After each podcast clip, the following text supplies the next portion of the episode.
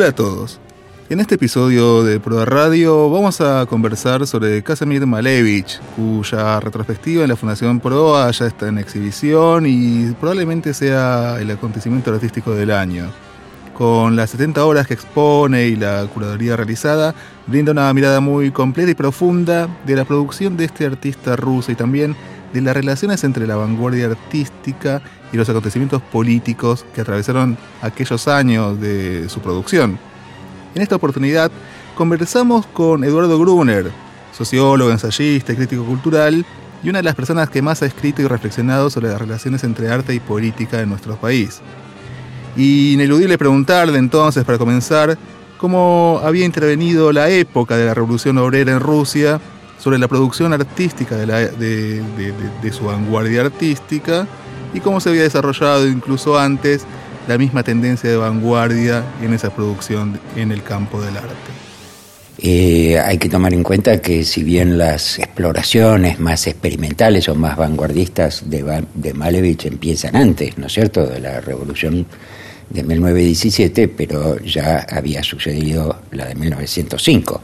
O sea que fracasada, pero que había sido un movimiento también importante, eh, eh, es decir, todas las transformaciones de las vanguardias rusas en general, que, introdujeron las, vanguardias, y en particular Malevich, se dan en ese periodo de, interrevolucionario, digamos, y estallan definitivamente con el, con el, a su vez, el estallido de la revolución, ¿no? hace un rato conversábamos que en definitiva fue eh, eh, los rusos fueron la única vanguardia que tuvo realmente una revolución en las manos eh, y que entonces pudo explorar muy cercanamente, muy, muy en el terreno, la relación entre lo que podríamos llamar la revolución estética y la revolución política, histórica, ¿no es cierto?, social. Eh, entonces, eh, eh, eso es, sumamente interesante, le da un carácter, un estatuto irrepetible en ese sentido a la, vanguardia rusa, y además en muchos sentidos, es, desde el punto de vista estrictamente estético, pensando en la autonomía de los medios estéticos, es muy radical. Es muy radical prácticamente inventan el abstraccionismo, digamos, ¿no es cierto? Los rusos y en particular eh, Malevich. Eh, y es muy radical porque eh, encierra, digamos, en, su, investigación estética, en su producción estética, encierra todas las contradicciones de la época histórica y todas las contradicciones del arte, diría yo, ¿no?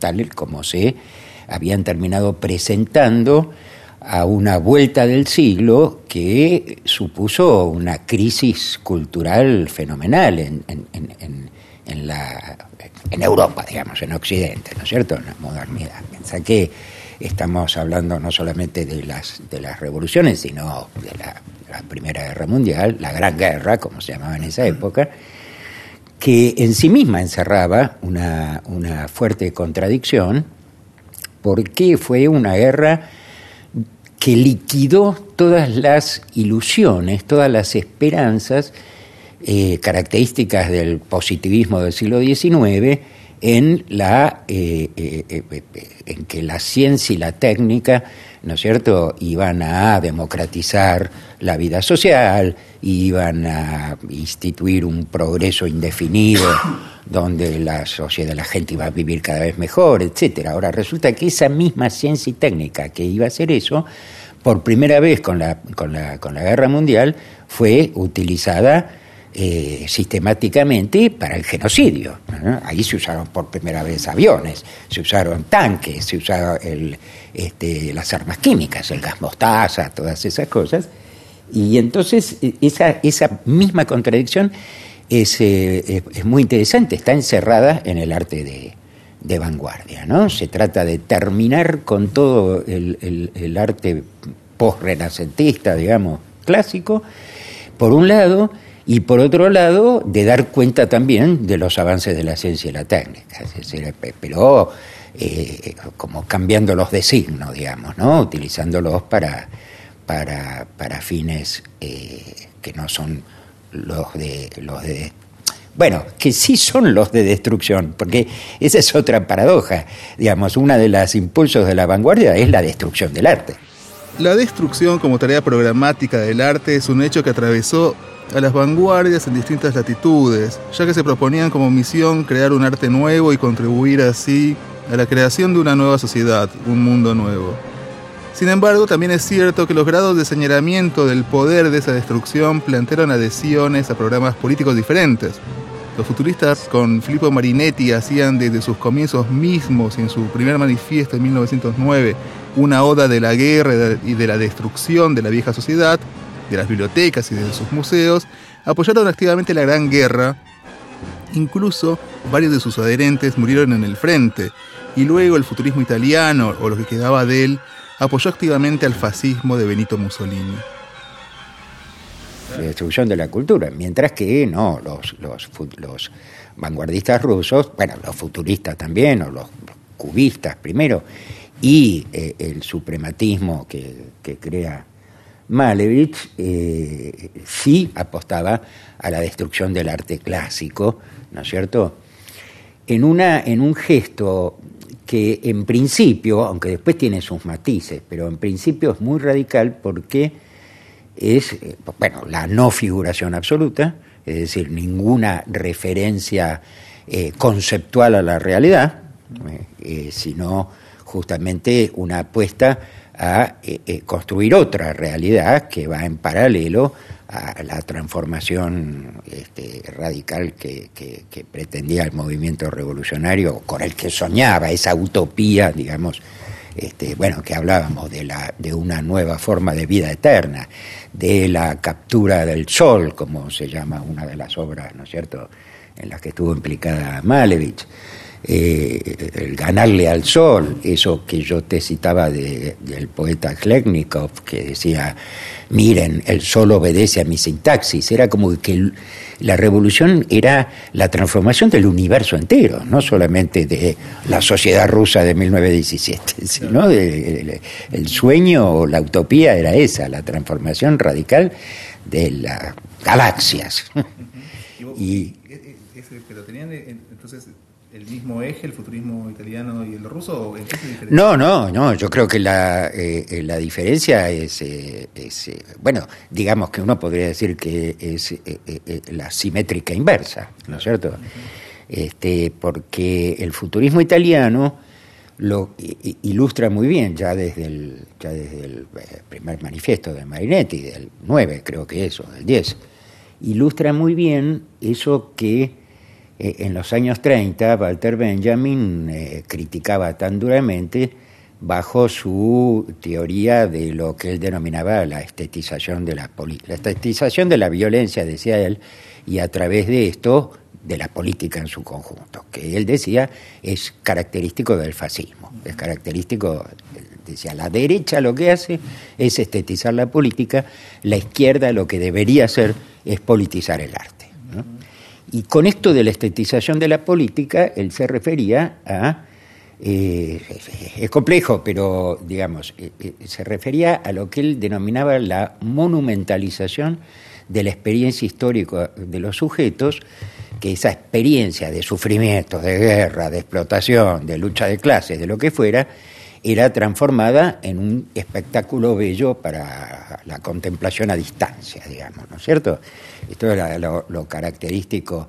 Y eh, eh, la gran ilustración de esto es, eh, son las películas de Leni Riefenstahl, de la gran documentalista alemana, nazi, ¿no es cierto? Que si vos ves escenas, por ejemplo, secuencias de Olimpia, que es la película que ella hace sobre las Olimpiadas del 36 en Berlín, ya bajo el régimen nazi, eh, es extraordinario porque ella filma a, esas, esas figuras de los grandes eh, de los grandes deportistas, ¿no es cierto? Hombres y mujeres, lo filma desde abajo, que, es decir, agrandando, monumentalizando efectivamente las figuras, transformándolas en una especie de estatuas griegas, recortadas contra un cielo que no, que no se ve. O sea, es el Olimpo, están fuera de la historia, no, no contaminados por todo lo que estaba pasando en el mundo en ese momento, sino allá arriba. ¿no? A eso Benjamin le oponía algo que las otras vanguardias, o la mayoría de las otras vanguardias, incluida me parece el suprematismo de, de, Malevich, sí hacen, que es la politización del arte, es decir, la puesta en movimiento de esa experiencia histórica con los medios del arte, obviamente, ¿no es cierto? Es decir, mostrando cómo eh, en, verdad es un momento histórico, es un, es un una inflexión histórica dramática la que se está atravesando que puede hacer empezar todo de nuevo, con la ambigüedad, eh, ¿no es cierto? Y las tensiones que supone eso al interior mismo de la creación artística, porque uno dice, para el cuadrado negro, ¿no es cierto? Ese cuadrado que, eh, bueno, que no es tan como veíamos hace un rato, no es tan regular como aparece a primera vista, sino que se ve la mano del artista ahí. Eh, ¿Qué significa? ¿No es cierto? Uno puede entender que es, yo qué sé, la, introducción de la negatividad, ¿no es cierto?, en el, en el mundo existente, este, un completo agujero negro de sentido, efectivamente, o al revés, o, en el o, o, simultáneamente, este, un grado cero del sentido, donde a partir de acá hay que construir nuevas significaciones para el mundo y para empezando por la relación del arte con, con ese mundo y para el mundo en su conjunto. La, pura, materia. La pura materia, la pura materia, eh, eh, la, la pura materia que paradójicamente tiene una dimensión trascendental, espiritual, casi mística. Para, en Malevich eso está, está muy claro, esa conjunción, también esa aparente contradicción, ¿no? Es un bolchevique, es un materialista dialéctico, no sé qué, y al mismo tiempo eh, tiene esa impronta, eh, esa impronta mística, fíjate, bueno, eh, nos llamaba la atención cuando hacíamos el recorrido, como aún en sus obras más abstractas, eh, está, permanece la figura de la cruz todo el tiempo, ¿no? ¿no? No porque él fuera necesariamente cristiano, sino porque es un emblema, digamos, de la encarnación de la divinidad en la tierra y todo esto, que evidentemente ellos pensaban la revolución también en esa dimensión. ¿no es cierto? no es que las primeras tres, cuatro obras suprematistas fueran un círculo, un cuadrado, dos círculos y una cruz. Y una cruz, claro. directamente. Claro, claro. Claro, sí, sí. Eh, esto, porque ahí lo que vos estás describiendo está muy interesante además porque eh, esta politización del arte supone eh, la, la, unión entre arte y vida y la posibilidad, como vos decías, de desarrollarlo en un campo fértil, ya que se ha hecho la revolución. Se podía se podía pensar eso concretamente, digamos. La podía intervenir en la sociedad con sus herramientas. Bueno, y de hecho, en los primeros años de, la revolución, o los primeros años después de la revolución, hasta el 20 y algo, eh, eso se hace, proliferan. El Estado eh, eh, le da muchísima importancia a la experimentación artística, a la creación de nuevas formas de arte que acompañen, digamos, a la supuestamente nueva también sociedad que se está creando al nuevo, a la nueva imagen del hombre, ¿no es cierto? Del hombre y de las máquinas, y de las máquinas puestas al servicio del hombre y de una, nueva forma de, de, de, de, de una mutación antropológica, digamos, que es también una mutación eh, técnico-científica y de las fuerzas productivas y todo demás. Y el arte interviene fuertemente y se le da muchísima manija desde el Estado a todas esas formas. Bueno, después sabemos lo que pasó, ¿no es cierto? Después de la muerte de Lenin y el ascenso del, del estalinismo, todo eso por supuesto que se terminó, aunque hay un periodo de transición indeciso, pero ya en los años 30 este, cae Lucas del, del, realismo socialista y todo eso. Y, Pero antes, ¿no?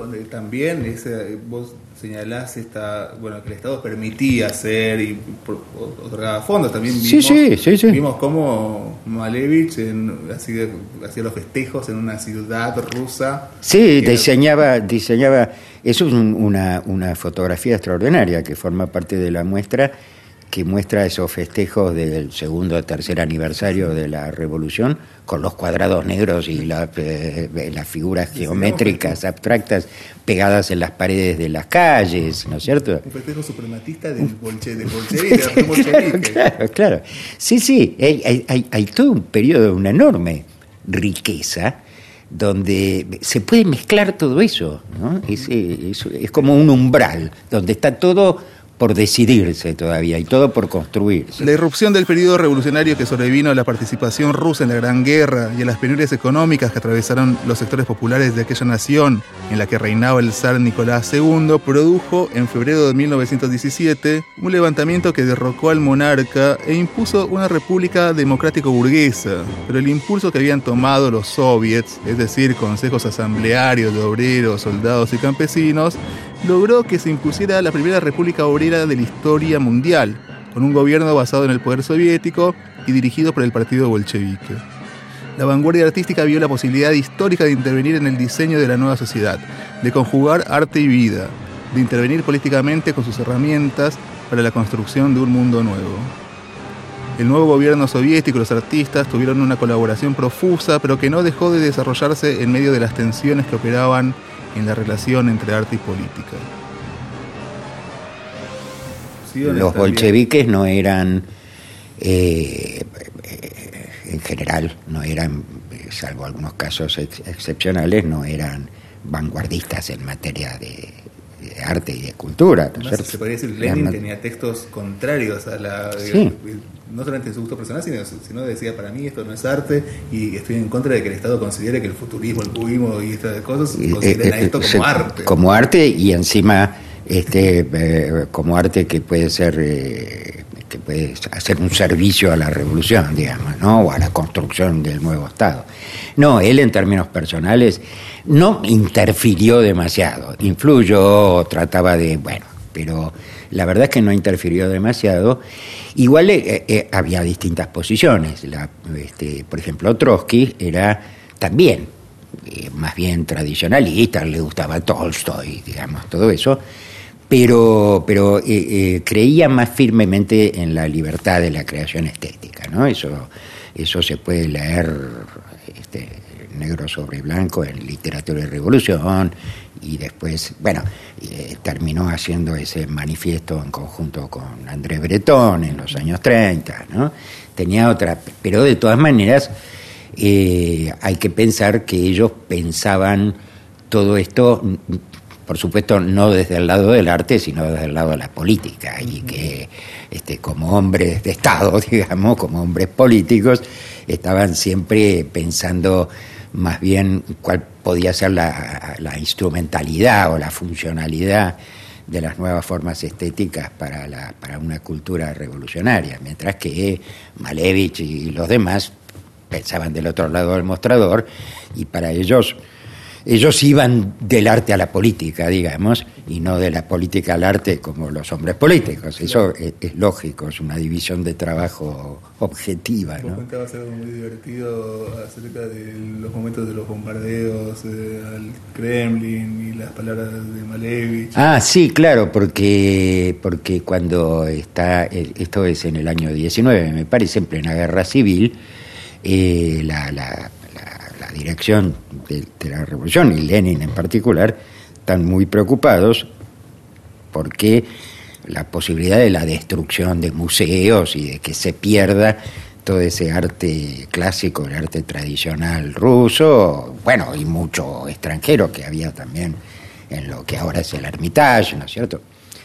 en San Petersburgo, bueno. Y entonces eh, estaban pensando de qué manera salvar todas esas obras, cómo sacarlas, bueno, toda la, toda la logística complejísima que eso suponía, y Malevich eh, publica un manifiesto furioso diciendo que de ninguna manera hay que salvar nada, que si el curso de la guerra civil y de la vida en general este, destruye todo eso, será porque tenía que ser destruido y que de todas maneras hay que empezar todo de nuevo. un manifiesto ultra radical de destrucción de la tradición, ¿no es cierto? Que en definitiva... Eh, eh, no se cumple. No, no, es solo que no se cumple porque por supuesto no le dan, no le dan bolilla a Malevich y por suerte salvan todo eso, pero, eh, este, pero no se cumple tampoco porque el propio Malevich más adelante se da cuenta de que e, e, efectivamente las cosas nunca empiezan de cero, ¿no es cierto? Así como las vanguardias en el resto de Europa se dan cuenta que no es que van a empezar de cero el arte de nuevo, sino que lo que hay que hacer es transformar la mirada europea clásica sobre el arte y entonces ellos empiezan a mirar al arte africano, este, al arte de Oceanía, la ruptura con la perspectiva lineal renacentista, bueno, el cubismo, que la primera vanguardia así este, importante nace de esas nuevas, eh, esas nuevas eh, miradas, ¿no? De la misma manera, digamos, en Rusia no se podía este, empezar todo de nuevo y la prueba está que eh, eh, la última etapa de, de, de, Malevich, este, la segunda parte de los años 20, y, bueno, él muere en el 35, así que en la primera mitad de los 30, en cierto modo, pero subrayemos en cierto modo, porque también es, es complejo, él retorna a formas más tradicionales, retorna al, figurativismo. Eh, y, pinta, y pinta campesinos y obreros y esto, no llega, me parece, yo cambié bastante mi perspectiva cuando eh, eh, hoy mismo pude ver en persona, ¿no es cierto?, muchos de, esas, muchos de esos trabajos. No llega a la ramplonería del, realismo socialista más, más chato, digamos, ¿no es cierto? No, no, no, no, no hay una verdadera traición porque, en primer lugar, él eh, eh, retoma de todas maneras en este nuevo contexto, retoma elementos eh, suprematistas, ¿no es cierto? Las líneas rectas, las, este, diseños geométricos, ¿no? Uno mira esas campesinas y, que son prácticamente cuadradas. Hay una campesina vestida este, de blanco que parece un cuadrado blanco, solo que están, está el rostro y los brazos de la campesina. Y, después no hay, eh, y después hay una cantidad de obras con personajes supuestamente humanos sin rostro, que uno ni siquiera sabe si están de frente o de, o de, espaldas. Eh, es decir, hay una ambigüedad también ahí que no deja de sugerir una marca crítica, más allá de las intenciones eh, personales, digo, de él, en, lo, como hubiera querido Benjamin, en el desarrollo, en el trabajo mismo de la pintura, de la obra, hay una marca crítica eh, que tiene que ver con la despersonalización, eh, bueno, el problema de, la, de las... Este, de, un Estado que se va volviendo cada vez más despótico y más... Eh, y todas las firmas que él no firma con su nombre, sino con un cuadradito negro, este, como diciendo, ojo muchachos, que yo sigo teniendo esa referencia originaria de cuando quería romper todo y hacer todo de nuevo. Eso también eh, es, un enigma, ¿no? El retorno figurativista, Dios, porque se da porque no se explicita completamente. Sí, no está muy explicado.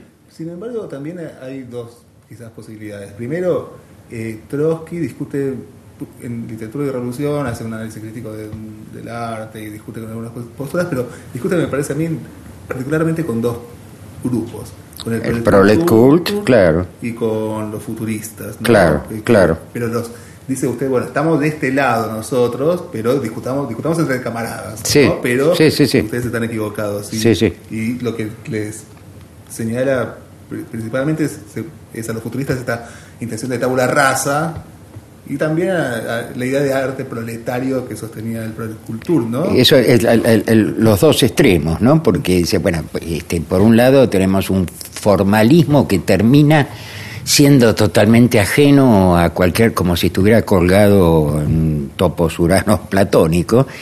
Y en el otro extremo, eh, eh, una cosa que no es menos utópica, que es el pensar que puede haber un, arte propiamente proletario o una cultura propiamente proletaria. Muy interesante porque Trotsky vuelve varias veces sobre esta cuestión. Eh, por ejemplo, la revolución traicionada también, cuando dice, no, miren, cultura proletaria no, no existe tal cosa porque no hubo un desarrollo espontáneo en un proletariado, por otra parte, muy joven en, en Rusia, ¿no es cierto? Rusia que aún después de la revolución sigue siendo en un 90% un país campesino, agrario, ¿no?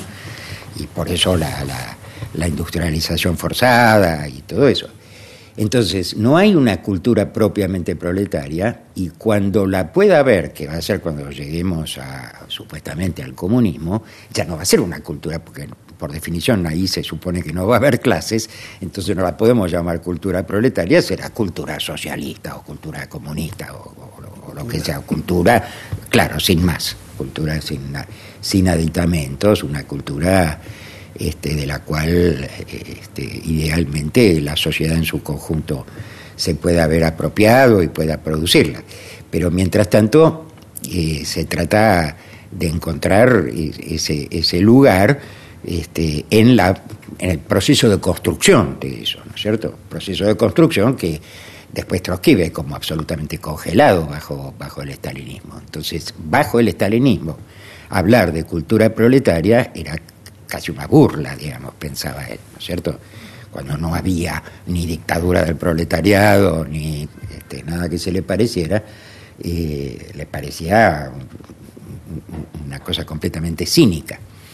Eh, pero eh, el momento de que estamos hablando de la gran de la gran creación suprematista y de las vanguardias en general, claro, es otra cosa, es el momento en que parece que todo es posible, que como decíamos hoy, se puede conquistar el sol, se puede hacer que los hombres vivan eternamente, ¿no? También eso discutíamos, también de eso después Malevich se da cuenta que, bueno, que era disparate pensarlo así, y entonces eh, eh, vuelve un poco a esa, a esa intención de retratar eh, la vida cotidiana concreta de los campesinos, pero sin perder el impulso, llamémoslo utópico, trascendental, ¿no es cierto?, que todavía se nota en sus, en, sus líneas más suprematistas que él conserva. ¿Y, eso significaría la derrota de ese, de ese programa inicial del suprematismo? Y mira, yo creo que sí, que en buena medida sí, pero que es una derrota, bueno,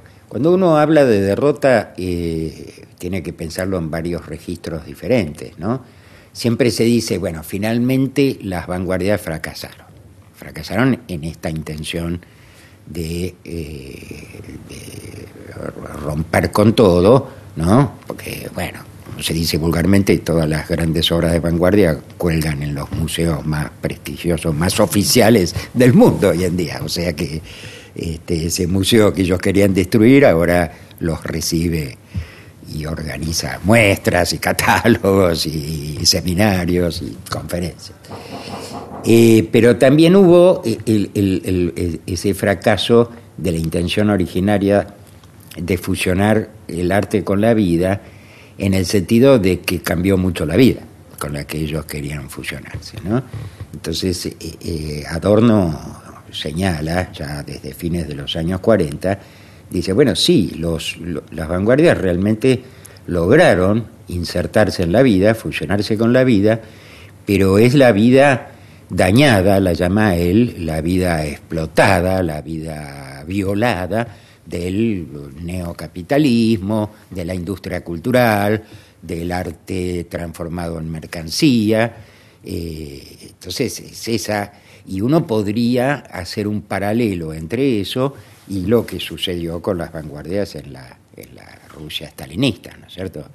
Que ahí no es que se transformaron en mercancía exactamente, pero sí este, terminaron en propaganda. claro, en propaganda instrumental para el Estado en lugar de para una, para una empresa privada, no sé. Ahí es interesante lo que dice Boyce respecto a que en todo caso sí se cumplió el, el, planteamiento de unir vida y arte, pero en el sentido estalinista de las cosas, ¿no? Claro. El diseño artístico de la sociedad, pero en el diseño realista socialista. Realista socialista. Y además de propaganda y de exhibición de una sociedad supuestamente comunista. Ya lograda. Una sociedad, un supuesto comunismo ya logrado, y cuando, por supuesto que no había tal comunismo, ni jamás se logró este, y, entonces era como un gran engaño todo eso, el, realismo socialista, que esto ya lo empieza el propio Benjamin a señalar, porque cuando él habla, cuando Benjamin habla de la eh, estetización de la política,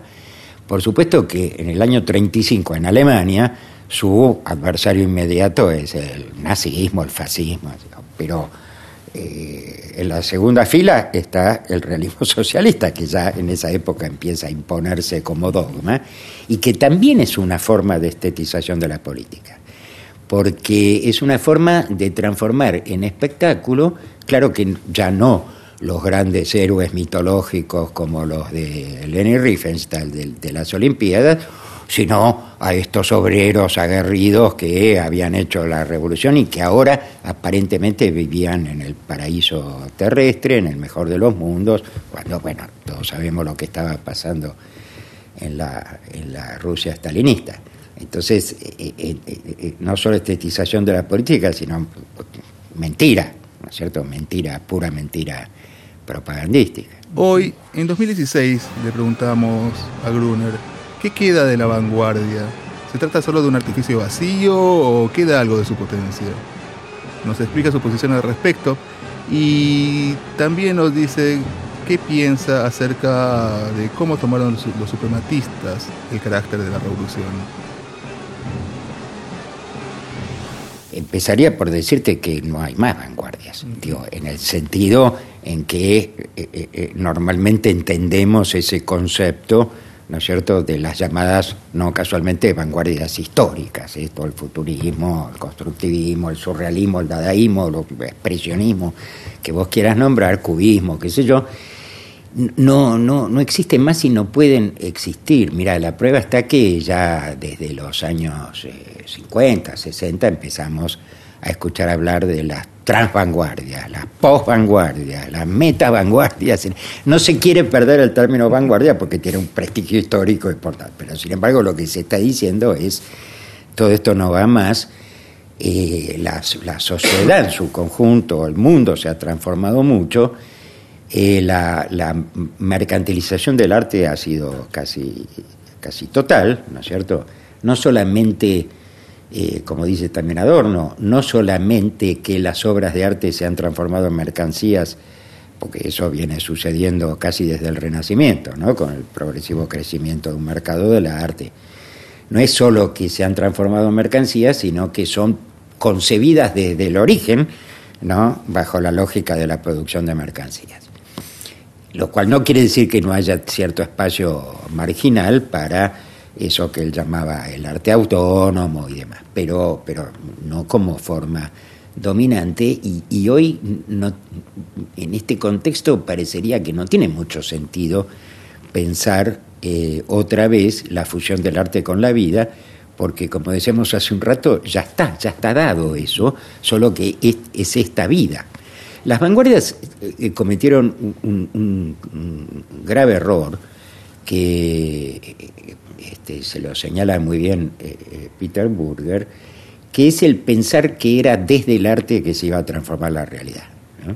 Y Adorno tiene muy claro esto, le dicen, miren, no, los problemas de la sociedad los va a arreglar la sociedad o no se arreglarán, pero eh, no los va a, a, solucionar el arte. El arte lo que puede hacer es meter el dedo en el chufe, señalar, ¿no es cierto?, las grandes contradicciones, los grandes conflictos, los grandes eh, carencias o, desastres, digamos, de la realidad externa a sí mismo y eh, eh, levantarse en ese sentido como una suerte de modelo, de matriz, de gran metáfora de este, esos señalamientos críticos, pero no, no es el arte el que va a transformar la realidad. Entonces hay que pensar eso de otra manera. Y me parece que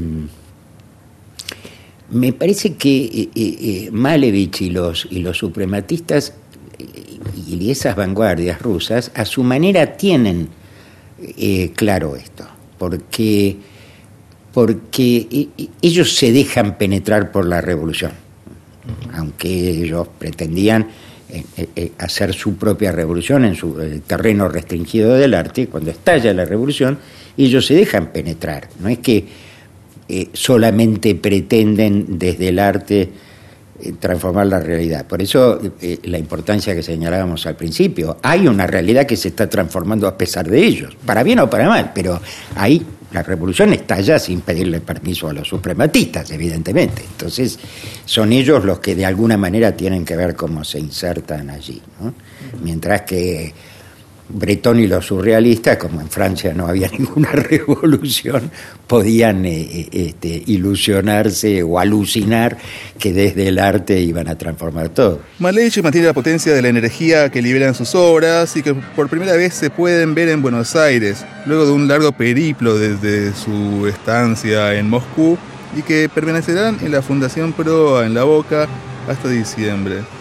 La conversación con Gruner nos permite apreciar aquella obra en el marco histórico en el que se desarrolló, que fue el, del ascenso de la Revolución Socialista y su declinación estalinista, un periodo que abarcó también el momento más potente de la producción artística de Malevich. Espero que nos encontremos una vez más para continuar explorando sobre la producción artística futurista rusa y también sus influencias en la sociedad en una época de vanguardias de, todo tipo. Por eso los esperamos en el próximo episodio de Proa Radio para seguir conversando sobre algunos temas interesantes.